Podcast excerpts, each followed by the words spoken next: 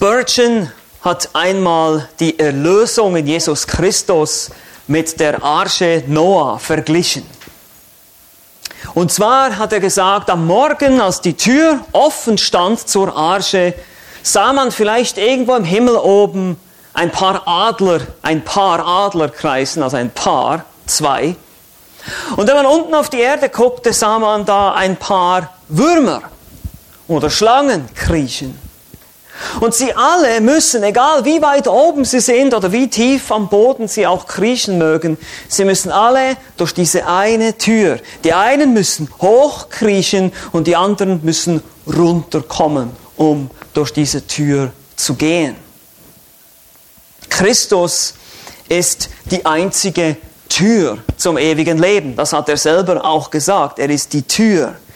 Es gibt keinen anderen Weg zum Vater, daher auch nicht zur Errettung. Das hat Jesus selber gesagt in Johannes 14, Vers 6. Ich bin der Weg, die Wahrheit und das Leben und keiner kommt zum Vater als nur durch mich. Ob reich oder arm, ob mächtig oder schwach, ob hoch oder niedrig, wir alle können nur durch diese eine Tür hindurch gerettet werden.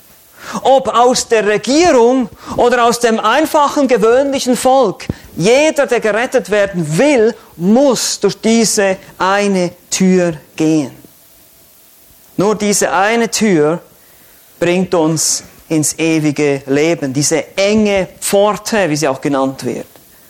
Das ist die Botschaft, die auch Titus den Gemeinden auf Kreta beibringen sollte. Wir erinnern uns, Titus ist auf Kreta, sein Auftrag, er soll für Ordnung sorgen, indem er zuerst Älteste einsetzt in den Gemeinden, die die Gemeinden belehren, die in den Gemeinden Vorbilder sind, ein wirksames Zeugnis der Heiligung haben und den verändernden oder die verändernde Wirkung des Evangeliums demonstrieren durch ihr Leben, durch ein Familienleben, ein Eheleben. Wir haben das alles angeschaut in Titus Kapitel 1.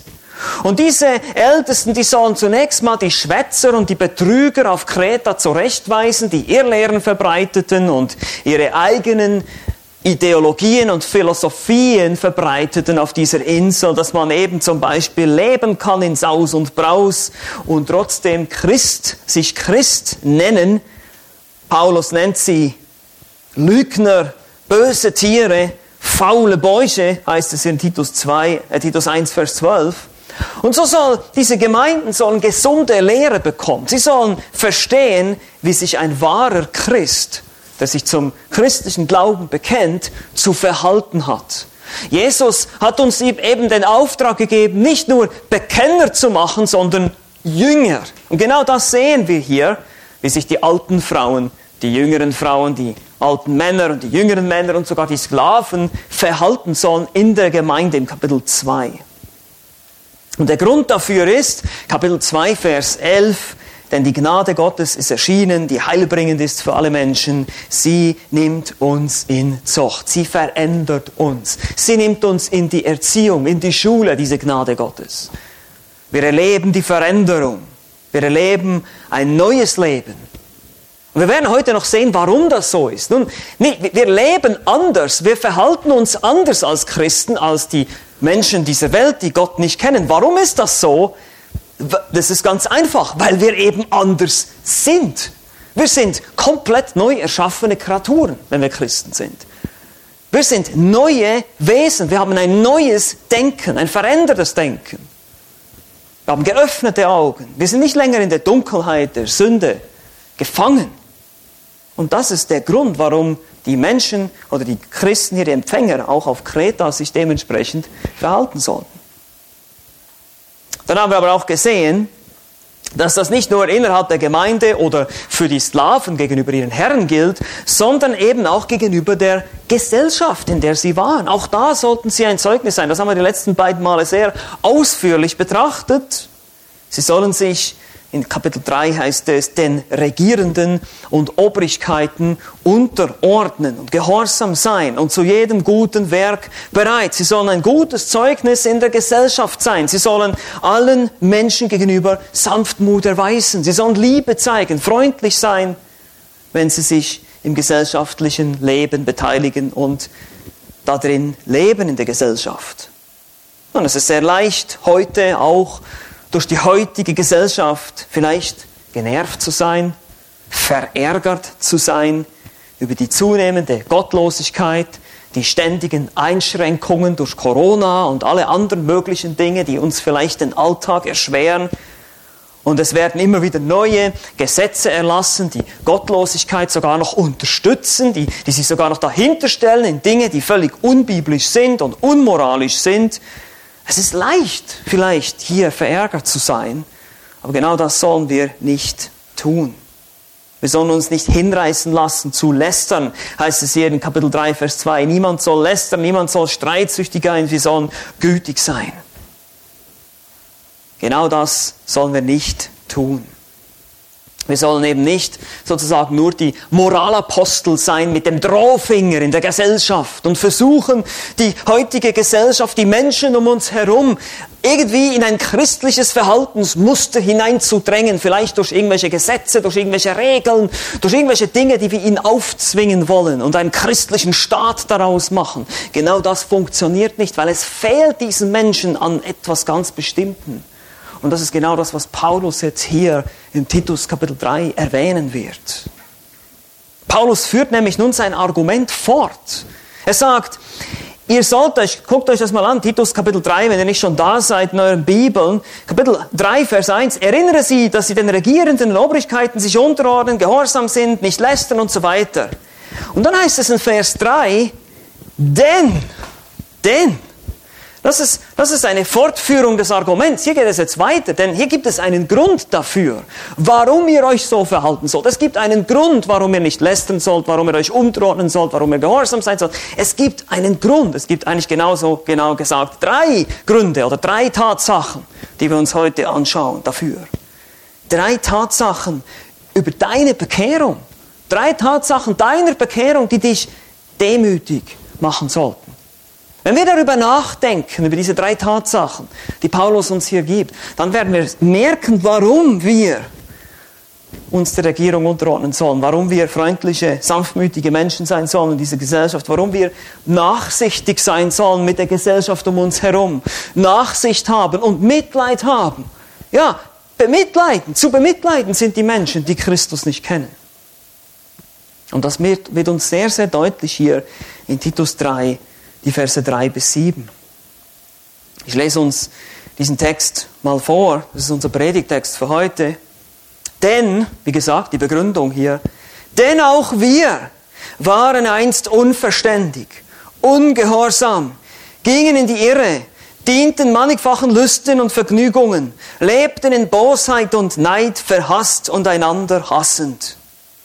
Als aber die Freundlichkeit und Menschenliebe Gottes, unseres Retters, erschien, da hat er uns nicht um der Werke der Gerechtigkeit willen, die wir getan hätten, sondern aufgrund seiner Barmherzigkeit errettet durch das Bad der Wiedergeburt und die Erneuerung des Heiligen Geistes, den er reichlich über uns ausgegossen hat durch Jesus Christus, unseren Retter, damit wir durch seine Gnade gerechtfertigt der Hoffnung gemäß Erben des ewigen Lebens würden. Drei Tatsachen, der du dich erinnern solltest, damit du demütig lebst in einer gottlosen Gesellschaft und auch gegenüber einer gottlosen Regierung. Denke an deine Vergangenheit, denke an deine Verwandlung und denke an dein Erbe. Diese drei Dinge. Vergangenheit, Verwandlung, Erbe. Lass uns gleich beginnen. Das erste ist, denke an deine Vergangenheit. Vers 3. Ich lese uns das nochmal vor. Denn auch wir, seht ihr das? Denn, Begründung, auch wir waren einst unverständig. Also, so wie er das jetzt hier beschreibt, unverständig, ungehorsam, gingen in die Irre, dienten mannigfachen Lüsten, das ist die Gesellschaft um uns herum, das ist unsere Regierung, meine Lieben. die ungläubigen Menschen. Aber auch wir waren einst so. unverständig, ungehorsam, gingen in die Irre, dienten mannigfachen Lüsten und Vergnügungen, lebten in Bosheit und Neid, verhasst und einander hassend. Das ist das Erste, was uns hilft, definitiv hilft, wenn wir der Versuchung vielleicht stehen, einen gottlosen Nachbarn, der sich unmöglich benimmt, oder jemand, der über mir in der Wohnung Krach macht, oder äh, was auch immer, was die Situation ist, rücksichtslos sich verhält, oder eben auch die Regierung, die uns bestimmte Dinge äh, auferlegt, die uns vielleicht nicht gefallen oder die wir denken, die sind sinnlos. Wenn wir in der Gefahr stehen, uns darüber aufzuregen, dann schau, mach, nimm einen tiefen Blick in den Spiegel und, und frag dich mal, woher komme ich eigentlich? Wer bin ich eigentlich? Oder was war ich einst? Wir waren, heißt es hier, das ist der Imperfekt von Amy, das ist ein, ein Dauerzustand. Wir waren beständig so. Wie waren wir denn? Nun, hier kommt eine ganze Einkaufsliste von Sünden.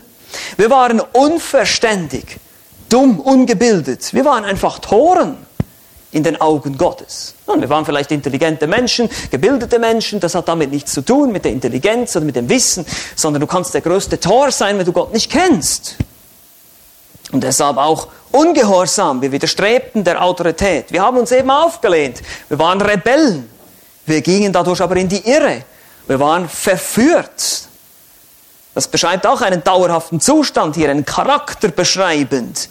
Beständig gingen wir in die Irre. Immer wieder. Wir haben uns ständig irgendwo verirrt. In irgendwelchen Philosophien und Glaubensrichtungen und Spekulationen und was es heute ja alles gibt, womit man seine Zeit totschlagen kann.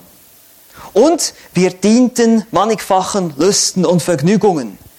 Das Wort oder das Verb dienen hier ist versklavt sein, als Sklave dienen. Du warst ein Sklave deiner Lüste und deiner Vergnügungen. Hedone. Da haben wir das Wort Hedonismus. Also das ist die, äh, die Art und Weise, eben nach Lust und Laune zu leben. Nur nach dem Lustprinzip. Hedonismus. Ein Hedonist. Ja, diese Vergnügungen.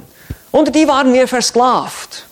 Und wenn du heute hier bist und Christus nicht kennst, dann bist du immer noch versklavt unter diesen Vergnügungen und Lüsten.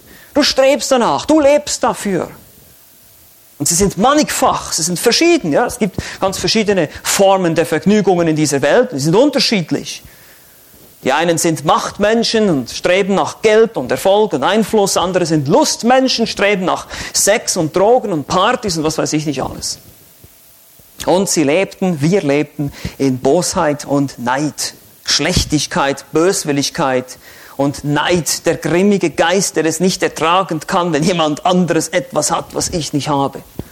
Das ist Neid. Darin lebten wir, darin führten wir unseren Lebenswandel. Es ist eine dauernde, kontinuierliche, charakteristische Handlung, wird hier beschrieben.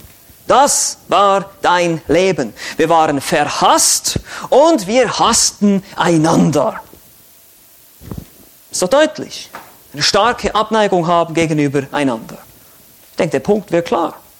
Wir, wir selbst waren verhasst und wir hassten einander. Wir waren egoistisch, böse, selbstverliebt, jagten jeder nur nach seinem eigenen Vergnügen. Wir waren verirrt, verdammt und verloren. Eben total verdorbene Sünder.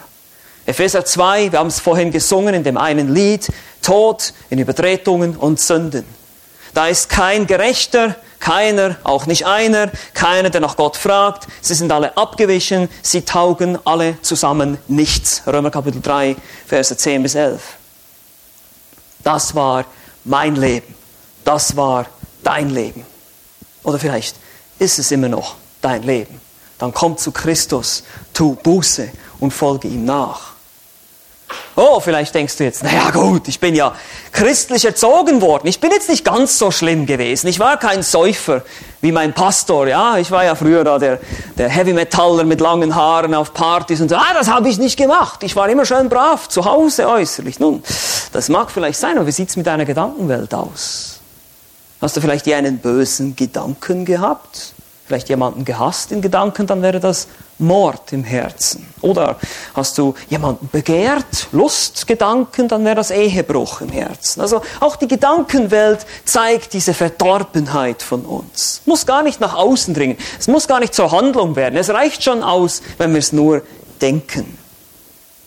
Der andere Gedanke ist vielleicht, hast du Gott immer geehrt, immer, jede Sekunde, jede Minute deines Lebens, hast du ihn von ganzem Herzen, ganzer Seele, ganzer Kraft geliebt, wirklich? Gott war immer an erster Stelle?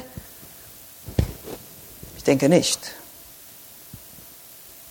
Aber nicht nur das, wenn du vielleicht nicht so einen Lebensstil hattest, wie jetzt hier Titus 3, Vers 3 beschreibt, dann wurdest du vielleicht bewahrt davor. Aber vielleicht musst du dir auch sagen, du guckst vielleicht in den Spiegel und sagst nicht, woher bin ich gekommen, wo hat mich der Herr rausgezogen, sondern was hätte aus mir werden können, wenn der Herr mir nicht Eltern gegeben hätte, die mir das Wort Gottes eingeschärft haben. Wir haben alle dieses Potenzial in uns. Wir sind alle komplett, total verdorben, wenn wir auf diese Welt kommen. Wir sind finster in Dunkelheit geboren. Wir sind lebendige Totgeburten eigentlich, geistlich gesehen. Wir haben keine Chance, uns selber zu befreien. Wir haben keine Fähigkeit. Diese totale Verdorbenheit führt auch zu totaler Unfähigkeit, Gott zu gefallen. Deshalb ist es völlig sinnlos, versuchen durch Werke, durch irgendwelche guten Taten, durch religiöse Dinge irgendwie versuchen, sich bei Gott Punkte zu verdienen. Oh, heute war ein guter Tag. Heute habe ich brav meiner Mama gehorcht und ja, das, da kriege ich sicher Punkte für den Himmel. Nein, das ist Unsinn. Das funktioniert nicht so. Aber wenn Ungläubige so sind, dann lasst uns bedenken, wenn Ungläubige wie Ungläubige handeln, dass wir uns nicht verwundern, dass wir es erwarten, dass Ungläubige, verdorbene, blinde, tote Sünder so handeln, wie sie eben sind, was ihrem Wesen entspricht. Was wundert uns das eigentlich? Was regen wir uns darüber auf? Über die Gesellschaft. Deshalb lasst uns demütig sein, milde, gütig, uns unterordnen das ist das Erste, worüber wir nachdenken, was uns demütig macht. Denke an deine Vergangenheit. Aber es geht noch weiter. Nummer zwei. Denke an deine Verwandlung. Die Verse 4 bis 6. Hier ist es als aber die Freundlichkeit, hier sieht es so ein Aber, so ein Kontrast, das ist das, was wir waren. Als aber, was passiert jetzt? Als aber die Freundlichkeit und Menschenliebe Gottes, unseres Retters, erschien, da hat er uns nicht um der Werke der Gerechtigkeit willen, die wir getan hätten, sondern aufgrund seiner Barmherzigkeit errettet durch das Bad der Wiedergeburt und durch die Erneuerung des Heiligen Geistes, den er reichlich über uns ausgegossen hat durch Jesus Christus, unseren Retter. Hier kommen wir jetzt zur, zum Kern der Sache. Warum sollen wir anders sein, wir Christen? Warum soll die Gesellschaft um uns herum realisieren, merken, mit uns ist irgendwas Besonderes? Weil ein übernatürlicher Eingriff stattgefunden hat. Eine übernatürliche Veränderung deines Wesens. Es beschreibt die wunderbare Wahrheit der Wiedergeburt. Aber auch die Tatsache, dass alles, was unsere Errettung betrifft, ausschließlich und allein Gottes Werk ist. Du hast dich nicht entschieden für Jesus, er hat sich für dich entschieden. Das ist wichtig zu verstehen. Wir sind nicht da, wo wir jetzt sind, weil wir irgendwie clever waren oder weil ich so schlau war und gemerkt habe, die Bibel ist wahr und deshalb habe ich, nein, das war alles schon das, Wirken des Geistes. In dem Moment, wo ich irgendwas verstanden habe hier, wo das nicht alles nur Blabla und Bahnhof war für mich hier im Wort Gottes, da hat der Geist Gottes schon gewirkt. Da war er schon am Werk in meinem Herzen. Da hat er mich schon gezogen. Als aber die Freundlichkeit und Menschenliebe Gottes unseres Retters erschien, die Freundlichkeit Christotes, Güte, Qualität, die hilfreich und wohlgesinnt ist und Menschenliebe Philanthropia, Phileo, Liebe, Anthropos, Mensch. Es ist einfach, Gott hat dieses herzliche, zuneigungsvolle Wohlwollen gegenüber den Menschen gezeigt im Evangelium, das erschien. Es ist in Erscheinung getreten, es ist bekannt gemacht worden, es ist verkündigt worden, das Evangelium. Die Botschaft der Gnade Gottes wird bekannt. Die Güte und Menschenliebe Gottes, unseres Retters, er hat Interesse daran, Sünder zu retten, zur Umkehr zu rufen. Und als das geschah, als wir davon gehört haben, als wir das Evangelium verkündigt bekommen haben, da hat er uns, eigentlich der Hauptsatz hier in Vers 5 ist, da hat er uns errettet. Seht ihr, die meisten Übersetzungen haben diese, diese Striche da drin, diese Pausenstriche. Da hat er uns und dann errettet. Und da ist was dazwischen geschoben, um das einfach nochmal deutlich zu machen, nochmal ganz klar, damit wir es nicht missverstehen. Nicht um der Werke der Gerechtigkeit willen, die wir getan hätten, nicht aufgrund religiöser Taten. Es gibt nichts, was wir hätten tun können. Keine Rituale, nicht der Versuch, ein besserer Mensch zu sein, so und so viele Gebete pro Tag zu sprechen. Wie gesagt, ein natürlich geborener, toter, geistlich toter, blinder Sünder hat nicht die Fähigkeit, irgendwas Gutes zu tun. Das ist unmöglich. Wir sind nicht fähig, etwas Gutes zu tun aus eigener Kraft. Wir alle haben Gottes Gebote gebrochen. Warum? Weil wir von Natur aus dazu neigen, ständig Gottes Gebote zu brechen. Und daher musste Gott selbst eingreifen. Und das tat er auch.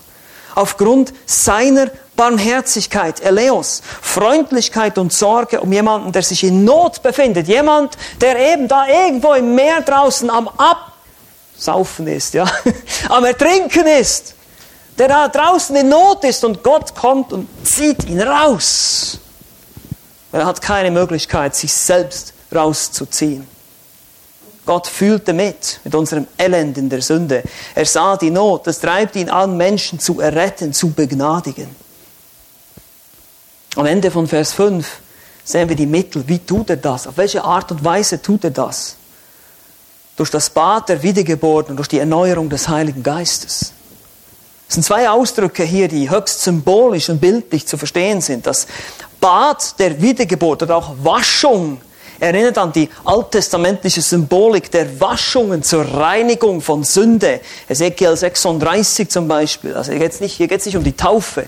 Hier geht es um diese symbolische Waschung. Gott hat uns rein gemacht. Er musste erstmal eine Grundreinigung vornehmen in unserem Herzen. Die Waschung und diese, diese Ausdrucksweise finden wir auch im Neuen Testament, zum Beispiel in 1. Korinther 6, Vers 11, wo es heißt, ihr seid abgewaschen, ihr seid geheiligt, ihr seid gerechtfertigt. Hier sehen wir dieses Abgewaschen im Zusammenhang mit Rechtfertigung und Heiligung im Sinne von Errettung. Und das andere Wort Wiedergeburt, Palingenesia, Palin, wieder, Genesis, Geburt, Entstehung, neues Leben empfangen. Eine wieder ein Wiederempfang von neuem Leben. Etwas neu erschaffen, komplett neues Leben gemacht. Geistliches Leben. Wie gesagt, in Epheser 2, Vers 5 heißt es auch uns, die wir tot waren, geistlich tot, geistlich getrennt von Gott, durch Übertretungen und Sünden mit dem Christus lebendig gemacht. Er hat uns lebendig gemacht. Und dann heißt es hier auch noch durch die Erneuerung des Heiligen Geistes. Das ist die logische Konsequenz dieser Wiedergeburt. Wir werden innerlich, geistlich rund erneuert. Genau darauf spielte eben Jesus auch im Gespräch mit Nikodemus an. Das haben wir heute in der Schriftlesung gelesen, Johannes Kapitel 3 dass jemand von neuem geboren werden muss oder auch von Wasser und Geist. Dabei spielt er auf diese alttestamentlichen Verheißungen an in Hesekiel Kapitel 36, wo es eben auch um die Waschung mit Wasser geht, dieses wässrige Bild, was immer wieder verwendet wird, um die Reinigung von Sünde zu symbolisieren. Und diese Erneuerung von innen, auch in Hesekiel 36, er legt einen neuen Geist in sie, damit sie in seinen Geboten wandeln. Das ist der neue Bund. Und genau das spricht auch das Neue Testament an. 2. Korinther 5, 17. Ist jemand in Christus, so ist er eine neue Schöpfung, das Alte ist vergangen, es ist alles neu geworden. Alles ist neu geworden. Eine Transformation, eine Verwandlung von innen nach außen. Das ist der große Unterschied zwischen Religion und Evangelium. Ja, Religion versucht von außen den Menschen zu verbessern durch Gesetze, Regeln, Rituale, Zwänge. Und das funktioniert nicht, weil der Mensch im Herzen verdorben ist. Und das Evangelium geht mitten ins Herz und macht es rein. Und dann kommt es von innen nach außen. Alles ist neu geworden. Achte auch hier, es ist neu geworden, es ist passiv. Wir haben nichts dazu beigetragen. Wir, können, wir können uns nicht selber neu erschaffen. Es geht nicht. Gott verändert dich, nicht du selbst. Das ist, wer hier wirkt hier. Seht ihr das? Auch hier in Vers 5, Vers 4, Vers 5. Die Freundlichkeit, Menschenliebe Gottes unseres Retters erschien. Er hat uns gerettet. Er hat uns durch das Bad der Wiedergeburt und die Erneuerung des Heiligen Geistes geschenkt. Er hat das getan. Das ist alles sein Wirken. Und deshalb heißt es auch noch in Vers 6, hier in Titus 3, denn er, er spricht da vom Heiligen Geist, den er reichlich über uns ausgegossen hat durch Jesus Christus, unseren Retter. Wiederum dieses wässrige Bild. Der Heilige Geist wurde reichlich, überschwänglich über uns ausgegossen, reinigt uns, befähigt uns, den Gläubigen zur Heiligung, zum Wachstum, zur Heiligkeit und Gehorsam gegenüber seinen Geboten. Ja, es ist nicht so, dass es nicht Veränderung gibt, aber diese Veränderung kommt nicht von uns sondern Gott hat dir reichlich seinen Heiligen Geist gegeben. Also bitte erzählt uns nicht, ich kann nicht. Dann sagst du mit anderen Worten, der Geist Gottes, der in mir ist, kann nicht. Das muss ich mir mal überlegen. Und ich sage, ich kann das einfach nicht. Ich kann nicht so leben. Ich kann nicht dieses und jenes. Entweder du hast den Heiligen Geist nicht, dann bist du aber auch kein Christ, bist nicht errettet, oder du verstehst etwas nicht richtig. Und du musst erstmal hier lesen und sagen, okay, der, der Herr hat seinen Geist reichlich über mich ausgegossen. Ich bin völlig neu erschaffen. Ich habe eine komplett neue Identität. Ich bin ein neuer Mensch. Ich muss nicht mehr so leben wie früher. Ich muss nicht mehr der Sünde gehorchen. Ich darf jetzt heilig leben. Das ist was anderes. Das ist kein Zwang. Das ist kein, ah, ich muss jetzt heute wieder die Zähne zusammenbeißen und ich muss jetzt wieder hier. Nein, der Geist Gottes wirkt das in uns, dass wir das wollen. Natürlich erfordert es Disziplin, das bin ich mir auch bewusst. Ich sage nicht, dass es ein Spaziergang ist. Aber wir wollen das im Herzen. Jesus Christus, durch Jesus Christus, unseren Retter. Denn nur nachdem Jesus am Kreuz gestorben war, auferstanden war und in den Himmel aufgefahren war, war sein Werk der Erlösung vollkommen abgeschlossen. Dann sandte er den Heiligen Geist, der jetzt in unserem, in deinem, meinem Herzen wirkt, wenn du gläubig bist. Und dieser würde im Herzen der Erwählten wirken, dass sie glauben, Buße tun und zur Erkenntnis der Wahrheit kommen. Er würde eben diese Verwandlung vollbringen. Der Geist wirkt das alles. Er bewirkt, dass du wiedergeboren wirst. Er bewirkt, dass du Buße tust. Er bewirkt, dass du glaubst. Die Botschaft des Evangeliums, wenn du das hörst. Deshalb denke nicht nur an deine Vergangenheit wenn du in der Versuchung stehst, dich gegenüber einer gottlosen Regierung oder einer gottlosen Gesellschaft ärgerlich oder falsch zu verhalten, das ist ja immer noch der Kontext hier in diesem Vers, sondern denke auch an deine Verwandlung. Denke daran, dass es ein übernatürliches Eingreifen Gottes brauchte, eine neue Schöpfung. Gott musste dich komplett neu erschaffen, damit du das sein kannst, was du heute bist als Christ. Deshalb gibt es auch keinen Grund, dass ich mich rühmen kann, dass ich mich irgendwie aufblähen kann oder dass ich auf andere runtergucke und sage, ach, diese, diese gottlosen Heiden da, diese schrecklichen Typen, ich bin viel besser. Nein! Ich war, erstens war ich genau gleich, bin überhaupt kein Deut besser und zweitens bin ich nur neu geschaffen, weil der Herr das in mir bewirkt hat. Denke daran, die ungläubigen Menschen um dich herum, deine ungläubigen Nachbarn, deine, die ungläubige oder gottlose Gesellschaft oder auch unsere Regierung haben das nicht erlebt. Sie haben diese Verwandlung nicht erlebt. Die meisten von ihnen, wir wissen es ja nicht 100 Prozent, können nicht alle Herzen sehen, aber wir wissen, dass die meisten von ihnen nicht an Christus, nicht an die Bibel, nicht an den Christus der Schrift glauben, so wie es hier in der Bibel steht. Daher sollten wir barmherzig verständnisvoll, milde, gütig sein, nicht streitsüchtig, nicht lästern. Das ist die Anwendung hier. Daher sollen wir sogar ruhig bleiben, wenn uns Unrecht getan wird, wenn möglich. Wenn wir vielleicht schlecht behandelt werden. Ich meine, denkt an all die Christen, die verfolgt werden. Wir haben gerade heute auch von Mission gesprochen, wie viele Menschen, wie viele Geschwister schlecht behandelt werden von Regierungen, von, von, auch von Menschen um, um sie herum. Und sie haben trotzdem diesen Auftrag, liebevoll zu sein. Warum ist das so? Ja, Christus hat das auch getan. Auch du brauchtest diese Verwandlung, auch du brauchtest dieses Wunder der Wiedergeburt, aber das war nur möglich, weil Christus bereit war, für dich zu sterben, für dich dieses Unrecht zu ertragen, für dich die Sünde auf sich zu laden. Sonst wäre das gar nicht möglich, sonst würdest du heute nicht hier sitzen.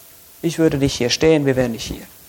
Wir werden wahrscheinlich irgendwo da draußen in Berlin entweder an demonstrieren oder an Party machen oder sonst irgendwas. Oder vielleicht nicht mal in Berlin. Und du denkst jetzt vielleicht, ja, das sagt sich so leicht. Ja? Milde sein und so weiter. Aber weißt du, ich bin, ich bin der Besitzer einer Gaststätte. Und ich habe jetzt mega rückwärts gemacht diesen Monat wegen diesen ganzen Einschränkungen. Ich habe mein, meine ganz, mein ganzes Geschäft verloren. Ich bin bankrott. Ich muss Insolvenz anmelden. Das, das sagt sich so leicht, aber ich habe jetzt hier alles verloren wegen dieser Regierung. Ich soll mich nicht aufregen. Und deshalb gibt es noch einen dritten Punkt hier. Denke an dein Erbe. Hier heißt es in Vers 7, damit wir durch seine Gnade gerechtfertigt der Hoffnung gemäß Erben des ewigen Lebens würden. Meine Lieben, dieses Leben hier auf Erden ist nicht alles. Es gibt ein Leben nach dem Tod, eine, eine bessere Zukunft, eine bessere Hoffnung. Wir sind Erben einer neuen Welt, Bürger eines neuen Königreichs.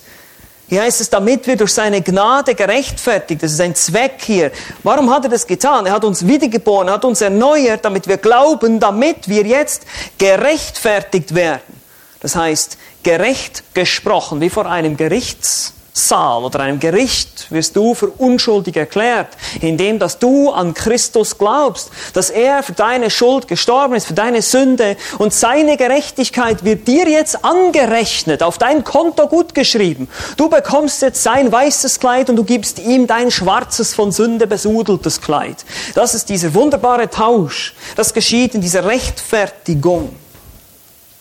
Wir werden komplett gerecht und heilig erklärt vor Gottes Gericht. Und deshalb sind wir dann der Hoffnung gemäß. Das ist eine feste Hoffnung hier, eine feste Gewissheit. In der Bibel gibt es nicht diese vage Hoffnung. Wenn von der Hoffnung die Rede ist, es ist immer eine Erwartung von Dingen, die wir aber noch nicht sehen. Erben des ewigen Lebens. Hier ist der griechische Satzbau etwas unterschiedlich, je nachdem, welche Übersetzung ihr habt. Die Schlachter sagt, der Hoffnung gemäß Erben des ewigen Lebens würden. Die Elbefelder Erben nach der Hoffnung des ewigen Lebens wurden. Also es ist nicht ganz klar, worauf sich das bezieht, aber am Ende vom Sinn her kommt genau dasselbe heraus. Wir sind Erben des ewigen Lebens und haben deshalb eine hoffnungsvolle Erwartung. Und diese Erwartung ist eben gewiss. Und ein Erbe ist jemand, der das Recht oder einen Anspruch auf einen Besitz hat, den aber in der Zukunft völlig antreten wird. Gott hat uns, als wir errettet wurden, in seine Familie adoptiert, heißt es auch an anderen Stellen. Wir wurden Kinder Gottes und daher auch rechtmäßige Erben des ewigen Lebens und des neuen kommenden Königreichs, was Christus bringen wird. Sie hat uns hier gewissermaßen gezeigt, dass wir das ewige Leben haben. Es wird uns zugesichert. Wir, wir haben es jetzt schon. Wir haben jetzt schon diese neue Qualität, aber die volle Erfüllung, diese volle Entfaltung, dieses eben nicht nur im Glauben, sondern dann im Schauen leben, wenn Christus kommt, wenn er zuerst mal sein tausendjähriges Reich hier aufrichtet, aber dann in der Ewigkeit die neue Erde erschaffen wird, dieses neue Reich, das ist unser Erbe. In 1. Petrus 1, Verse 3 bis 4 heißt es auch, gelobt sei der Gott und Vater unseres Herrn Jesus Christus, der uns aufgrund seiner großen Barmherzigkeit wiedergeboren hat, zu einer lebendigen Hoffnung durch die Auferstehung Jesu Christi aus den Toten, zu einem unvergänglichen und unbefleckten und unverwerklichen Erbe, das im Himmel aufbewahrt wird für uns. Wow! Boah, das gehört dir. Christus ist hingegangen und hat gesagt, er wird eine Wohnung bereiten für jeden von uns. Er ist schon seit 2000 Jahren dabei, diese Wohnung zu bauen. Stellt euch das mal vor. Das mit mega coole Apartments da oben. Ja? Also ich weiß gar nicht, warum freuen wir uns nicht mehr darauf? Ja? Warum sind wir manchmal so ebenso irdisch gesinnt und schauen nur auf das hier? Aber wir überlegen uns gar nicht, Moment mal, Christus, was hat der Herr uns alles versprochen, was er uns alles geben will, obwohl wir das hinten und vorne nicht verdienen? Wenn wir in den Himmel kommen, wenn wir im Himmel ankommen, dann werden wir die ersten zwei, drei, vier, fünftausend Jahre wahrscheinlich erstmal mit offenem Mund dastehen und den Mund erstmal nicht mehr zukriegen vor lauter Staunen, weil diese Herrlichkeit so überwältigend sein wird.